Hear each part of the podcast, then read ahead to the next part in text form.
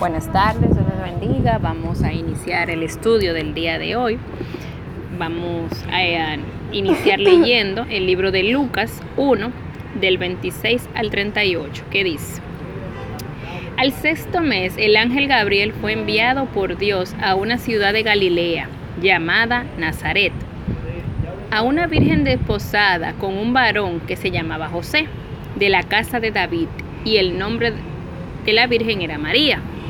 Y entrando el ángel donde ella estaba, donde ella estaba, dijo: Salve, muy favorecida. El Señor es contigo y bendita tú entre las mujeres. Vamos a ir por parte. Aquí estamos viendo la historia del nacimiento de Jesucristo desde su origen, desde el momento en que el Espíritu Santo llenó a María y fue puesto en su vientre. Aquí dice que el ángel Gabriel fue enviado a una ciudad de Galilea llamada Nazaret y ahí se encontró con una muchacha que estaba comprometida con un señor que se llamaba José. Entonces, si vemos que hace la descripción que viene de la genealogía de David, así como en el Antiguo Testamento se había asentado de que de él iba a venir el Salvador como es José, de la casa de David. Y el nombre de la persona, de la, de la Virgen, era María. Entonces, enviado el ángel a hablar con ellas, observamos que él entra donde ella está. Y dice, salve favorecida, el Señor es contigo entre todas las mujeres. Ella, a razón de obviedad, al verlo se turbó. Se turbó por las palabras y pensaba que la salutación sería esta. ¿Qué salutación es esta? Primero, vamos a ponerlo en, los zapatos de ella, de que usted, una muchacha que está comprometida, que está tranquila en su casa, y viene y entra esta luz, porque ese es un ángel, me imagino que entró esplendoso, así, en vez de asustarse, salir para afuera, ¡ay, Dios mío, qué que está pasando? ¿Qué sé yo qué? Escucho y lo primero que ella piensa es, pero ¿y qué salutación es esta? Porque dice aquí, pensaba lo hizo, de manera interna. Entonces el ángel le respondió, María no temas, porque has hallado gracia delante de Dios. Qué fuerte es nosotros que se nos aparezca un ángel y te diga, Giselle, tú, tú has hallado gracia delante de Dios, o sea, tú eres favorecida. Qué bien uno se debe de sentir en ese momento de decir, wow, si el Señor a mí me reconoce, si me dice, y me manda un ángel, me ver lo especial que yo soy. Aquí vemos que esa es la primera descripción que vemos de esta, de esta persona, de María. Este personaje de la Biblia, Madre de Jesús.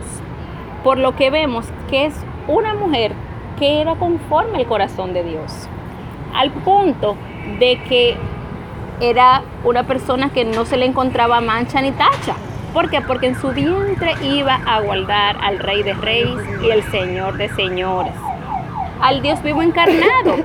Y tendría que ser una persona que cumpliera con todas las cualidades de acuerdo a la palabra de Dios. Por eso fue elegida, por eso es llamada, eres favorecida delante de Dios. Por eso en su momento, cuando él le dijo, salve, muy favorecida. lo hace dos veces. Si lo vemos en, Lucas 1.28, lo dice salve como haciéndole una reverencia. Y dice, ¿qué salutación es esta? Y él te lo aclara y se lo repite. No temas, porque has hallado la gracia delante de Dios, te lo, se lo está confirmando.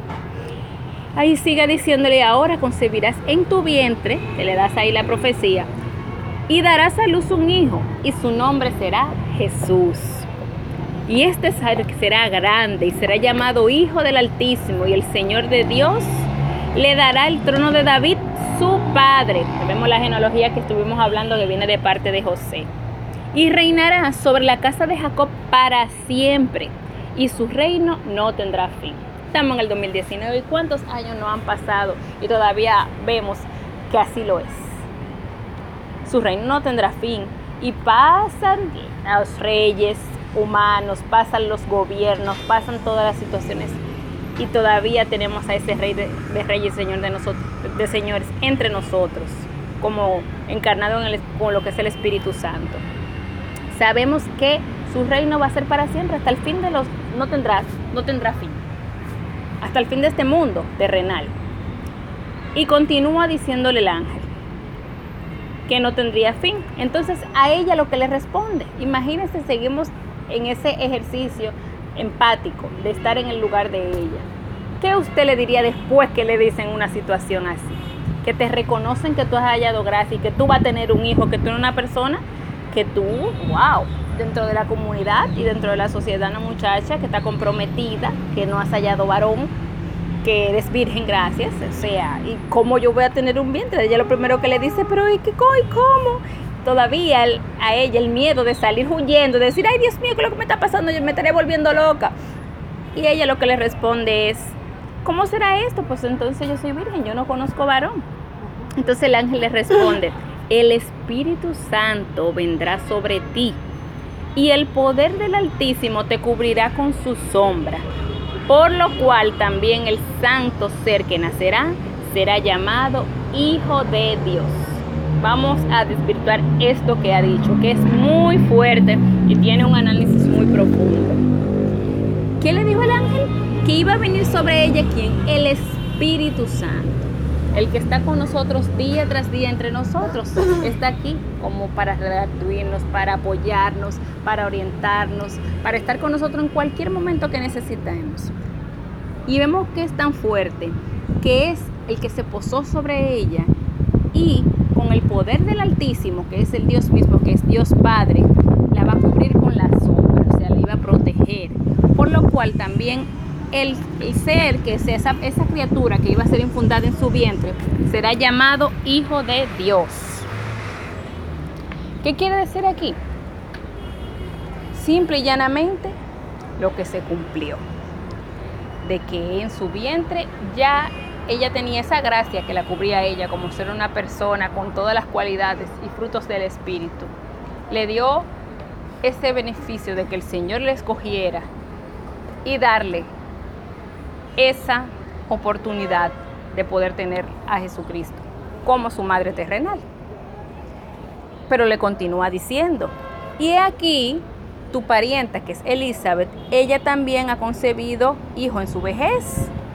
Y este es el sexto mes para ella, a la que llamaban estéril, diciéndole, tú estás cuestionando porque tú eres, no has encontrado varón y estás cuestionándome de por qué entonces tú vas a tener un hijo. Él está respondiendo, pero ¿y tu prima Elizabeth? O sea, los milagros que te rodean, tú no los ves. Y mire, miren que aquí, no obstante ella ser hallado gracia delante de lo, de lo que es Dios, ella tuvo sus dudas, ella tuvo sus, su momento de interrogante porque lo hizo en más de una ocasión ahí con el ángel. Era humana, pero yo la gracia delante de Dios. ¿Tú querías decir algo, Jani? no solamente eso, ella estaba en una época en la que ella se enfrentaba a la posibilidad de que la mataran a pedrada, de que su, su novio, el, su, prometido Pedro, la, la repudiara, ah, perdón, José, la, la repudiara públicamente y producto de ese repudio, ella se, se, se iba a ver expuesta, se podía ver expuesta a una situación de que la mataran a pedrada, que no es morir, no es una forma fácil de morir. Y no obstante a eso, de verdad Dios puso gracia en ella, porque a pesar de que él en su momento eh, decidió en los secretos de su corazón dejarla secretamente, eh, mira la forma en que él decidió dejarla, eso deja mucho que decir de él y de que de verdad Dios estuvo con ella en todo momento. Y como él tomó esa decisión, Dios lo vio en, el, corazón de él, Dios lo pudo analizar, lo pudo escudriñar. El de ella, sí. El de él y el de ella, el de los dos. y por eso le mandó el ángel, para que él no tuviera duda de que su novia en, ningún momento le había fallado. Y nada, eso nada más Dios lo hace. La gracia, nada más Dios es el único que la puede poner a través del Espíritu Santo. Amén. Y Él pondera nuestros corazones. Él ve la disposición de cada uno de nosotros conforme a su palabra, conforme a lo que es bueno, a lo que no es malo, a la inclinación sobre lo que perdura, que es lo espiritual, y no sobre los deseos de la carne. Porque el hombre puede ver por afuera muchísimas cosas, más el único que conoce, nos conoce de verdad, más que nosotros mismos, es Dios. Y Él sabe la capacidad de cada uno de nosotros. Por eso, ese tipo de pruebas, Él sabe quién se las manda. Ese tipo de situaciones, Él sabe a quién se las envía. Por eso muchísimas veces en nuestra vida, pero Dios mío, ¿qué es esto que yo estoy pasando, esta prueba? El Señor no te va a mandar una prueba que tú no puedas soportar. Y así según se van presentando cada uno de los obstáculos que tú ves en tu vida, cada una de las vicisitudes, es porque te, Dios te está preparando. Dios te está preparando para algo grande. Y no es que va a ser todo fácil de la noche a la mañana y va a salir todo porque sí. Porque miren ahí lo mismo que decía Hani, que estamos hablando acerca de la situación en que se encontraba María. Al ver todo lo que el ángel le había dicho que iba a pasar con ella. Y ella pensando, pero ¿y cómo? ¿Y cómo lo voy a hacer? Pero fíjense lo que dice el ángel en Lucas 1.37. Porque nada hay imposible para Dios. Aférrese esa palabra. Aférrese a ella, agárrese a ella así. Amárrese con cadena, con lo que usted quiera, sóldese. Porque no hay nada imposible para Dios.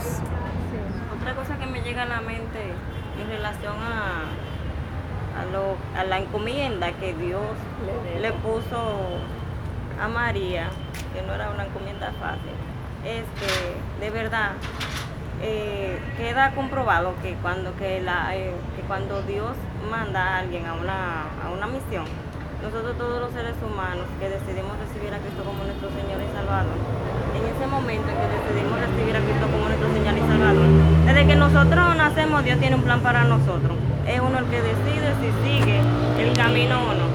Si, lo, si decidimos seguir el camino de Dios, porque también las tinieblas tienen planes para uno y uno hace planes con su propia opinión. Pero si uno decide obedecerle a Dios y, y hacer lo que, lo, la, serle obediente y hacer las cosas que Él nos mande, tenemos que tener por presente, por seguro, por, por, el ejemplo de María, por el ejemplo de Daniel, por el ejemplo de tantas personas en la Biblia a las que Dios le, le puso encomienda fuerte, por el ejemplo de Moisés, que donde quiera que nosotros estemos, no importa en la situación que estemos pasando, no importa que en el momento nosotros veamos que la encomienda que Él nos puso es más grande que nosotros mismos, tengamos fe y creemos que así como Dios dice que nada es imposible para Él, cuando Él nos manda, Él nos respalda. Y no hay, de verdad, no hay cosa que Él nos mande a hacer que Él no nos, o, tener presente. Estar seguro de que fue el que nos mandó. Porque el que, al que Él manda, Él respalda. Al que manda y respalda. Y pedir siempre confirmación de parte de Dios para que nos oriente y nos dé esa sabiduría de verdad, si sí o si no. Entonces, continuando con el análisis del mismo.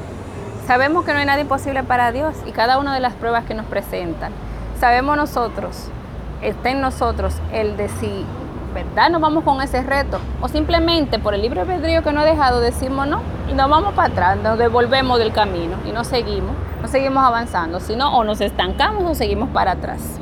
Está en nosotros la decisión de decirle sí. He aquí, mírame aquí, Señor. Esta encomienda, esta situación por la que yo estoy pasando, esta circunstancia por la cual estoy atravesando, contigo a través de tu Espíritu Santo, yo sé que voy a salir adelante, yo sé que voy a salir con bien. Está, porque ¿qué ustedes creen? Si en ese momento María le dice, no, fíjate que no, yo no me voy a arriesgar, yo soy una persona que yo estoy comprometida, me voy a casar, yo no me voy a arriesgar a que me apedreen. Así que lo siento al Señor que busque otra persona. ¿El plan de Dios iba a acabar en ese momento? No. No busca otro partícipe conforme también a su gracia, que esté fuera también lleno de su gracia y conforme al corazón de él. Pero ¿quién iba a perder ahí? Ella, esa bendición. Esa bendición. Miren hoy con hoy cómo vemos a María, una mujer ejemplo. De hoy por hoy, ¿cuántos miles de años después? ¿Qué queremos ser? En, esa nueva Biblia, como dice Genevieve, que se está escribiendo acerca de lo que las cosas que están pasando de ser el ejemplo de a fulana yo le mandé tal encomienda, pero ella me dijo que no. Y así se fue. Y no, y fin al cabo el Señor lo que hizo fue que buscó otra persona porque no iba conforme al mismo. Simplemente. O sin embargo, decir lo que dijo María aquí en Lucas 1.38. He aquí la sierva del Señor y hágase conmigo conforme a tu palabra. Lo dijo. Estoy dispuesta. He aquí, mírame aquí. Listo, entonces. Te lo he dicho así mismo, así será. No siguió cuestionando, no siguió poniendo pero, no siguió diciendo, ay, pues déjame pensarlo. De, mañana, ven mañana, me el favor a esta misma hora que te voy a decir. No, ahí. He aquí entonces la sierva del Señor, como quien dice, en pie de guerra aquí. He aquí, míreme aquí. Así, Señor, sí, Señor, míreme aquí, como dicen los militares. Y, más aún, hágase conmigo conforme a tu palabra. Se rindió, se entregó a Dios. Se entregó conforme así.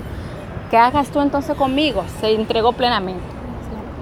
Jenny, que tú quieras decir algo. Sí, amén. Que con respecto a lo que decía Jani ahorita, hay que ser valiente como para decirle al Señor, Señor, sí, hágase tu voluntad. Porque habían, o sea, ella tenía mucho que perder. Ella podía ser una marginada o simplemente podía ser una difunta. Así mismo es. Pero ella fue muy valiente y se humilló de verdad, entregó su voluntad. Y dice la palabra de Dios en el libro de Apocalipsis, capítulo 21, versículo 8, pero los cobardes e incrédulos, los abominables y homicidas, fornicarios y hechiceros, los idólatras y todos los mentirosos tendrán su parte en el lago de fuego que arde con fuego y azufre, que es la muerte segunda. ¿Cuántas veces nosotros, simplemente porque nos da miedo lo que el Señor ha puesto en nuestras manos, no aceptamos el reto? Sin embargo, lo primero que van a caer en el lago de fuego son los cobardes y después lo incrédulo. Algo me llama, o sea, esa palabra de María me motiva bastante. Hágase conmigo lo que tú quieras. Y también lo dijo Moisés. El Señor llamó a Moisés y Moisés le dijo, Señor, está bien, yo voy, pero si tu presencia va conmigo. Porque no está mal que nosotros no nos sintamos inseguros, sino que nosotros podamos orarle al Señor y decirle, Señor, es verdad, eres tú. Y cuando Moisés le oró al Señor, el Señor le dijo a Moisés, mi presencia irá contigo y te daré descanso. Y Dios estuvo con Moisés, Dios estuvo con María, Dios estuvo con José y con cuántas personas de la palabra y hasta con nosotros mismos, que el Señor ha puesto cosas en nuestras manos y hemos visto la gloria de Dios. Entonces, que en medio de un reto, que en vez de dar una respuesta pronta, negativa, oremos y busquemos la confirmación de Dios, como hizo Gedeón si es la duda, si es la duda que está imperando en ese momento. Pero si ya Dios te habló porque era un ángel de Dios que estaba frente a María, óyeme, el Dios que tuvo el poder de crear el cielo, si te dijo, yo te voy a usar, dígale sí, Señor, porque no hay nada imposible para Dios. Y no solo eso, sino al punto de que el Señor, si te está mandando, Él te respalda. Y lo vemos como lo dijo y se lo estaba confirmando a María, de que el poder del Altísimo le iba a cubrir con su sombra, Él le iba a proteger, Él se le estaba diciendo, estate tranquila, que el Espíritu Santo va a morar y el poder del mismo y te van a cubrir, te van a proteger. Otra cosa importante es que cuando, para las encomiendas que Dios nos da, eh, que nosotros, es verdad, se nos presentan muchas dudas a veces, muchas situaciones en las que podemos titubear lo principal para uno saber a lo que, para uno poder saber a lo que es, eh, ¿cómo le explico?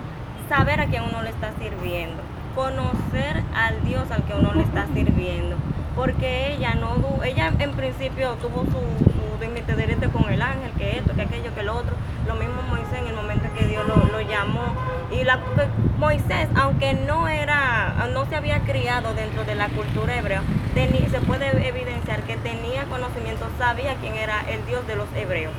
¿Y qué fue la única condición que le puso? Está bien, yo lo voy a hacer, pero que, tu presencia vaya conmigo. O sea, él estaba seguro, él sabía la capacidad, la magnitud del poder de ese Dios al que le iba a servir. Y eso nosotros tenemos que, aprender a tener, eh, aprender a conocer a Dios. Eso se logra a través de la oración, eso se logra a través de la lectura de la Biblia. Usted quiere conocer a Dios, usted quiere conocer la magnitud del poder que Él tiene, que es un poder ilimitado. Aprenda a conocerlo. Y, no va a tener temor de, de enfrentarse a lo que sea que se levante como pasó con David, el gigante, que un ejército bien entrenado le tenía temor, un cuidador de ovejas no le tenía temor. Así mismo es. Y vemos también con Moisés el punto de que la valentía de él llegó a tal nivel de que no obstante de ser creado en un ambiente idólatra, en un ambiente como eran los egipcios y, al nivel del palacio, o sea que a esas personas se les rendía o, eran ocupaban cargos muy superiores que eran wow, los ejecutivos, los VIP, los CEO, al ver el maltrato que estaba sufriendo el esclavo en ese momento. Y él pudo decir, y este pedacito de nada que están ahí, ay sí, denle duro, mátenlo. ¿Qué él hizo en su momento? Él dijo, le chocó, porque era un hombre que tenía un corazón conforme a Dios, Él lo dijo. Lo reconoció. Vemos aquí cómo Él hizo, cómo actuó. Y son las pruebas que a veces nos presentan en la vida. A ver cómo reaccionamos cada uno de nosotros. Vemos a veces cosas que nos pasan en el diario vivir. Y de quizás decirle, ay no, porque que se, Eso no es a mí. eso no, eso no me corresponde. Ay, sí, pero eso no es conmigo, déjame yo. Vemos las cosas que pasan día tras día y podamos nosotros ser el ejemplo o la luz en medio de las tinieblas. No solo en el punto de que quizás no matar, ¿verdad? Y así llegar a ese extremo, sino de mediar. De mediar y tratar de que las cosas se fluyan y salgan con bien. Porque siempre tenemos de llevar la luz en todos los lugares donde estemos. Ah, no, eso no conmigo, yo no me voy a meter ahí. No. Usted es un hijo de Dios, usted es el que está ahí. O sea, usted es el que tiene que reflejar a Cristo mismo en ese lugar, en ese momento. No se quede de brazos cruzados. Y nada, ese es el estudio del día de hoy, que ya estamos pasaditos de hora. Es si en ti has sentido la conmoción de parte de Dios, de que Él te está llevando un reto, te está llamando a que seas parte de su redil, de que forme parte de, de lo que es ser, es ser un hijo de Dios. Dile que sí, que vas a ser bienaventurado, vas a tener gracia, vas a tener protección divina de parte de Dios. Porque ahora tú tienes mucha prueba y muchas vicisitudes, pero si le aceptas y confías en Él y crees en Él y lo reconoces, vas a contar con el apoyo, vas a contar con la ayuda y la protección del mismo y su Espíritu Santo que va a estar contigo todos los días de la vida, de tu vida. Si es así, si quieres aceptarle y aceptar este reto de valientes, así como lo hizo María, te exhorto a que repitas esta oración después de mí. Señor y Padre Celestial, en esta hora yo te confieso como mi Señor y mi Salvador. Yo te pido que inscribas mi nombre en el libro de la vida y que no lo borres nunca jamás. Y a ti, Satanás, yo te digo que ya tú no eres mi amo, ni mi dueño, ni mi Señor. Y desde hoy y para siempre formo parte de la familia del reino de Dios. Dios te bendiga.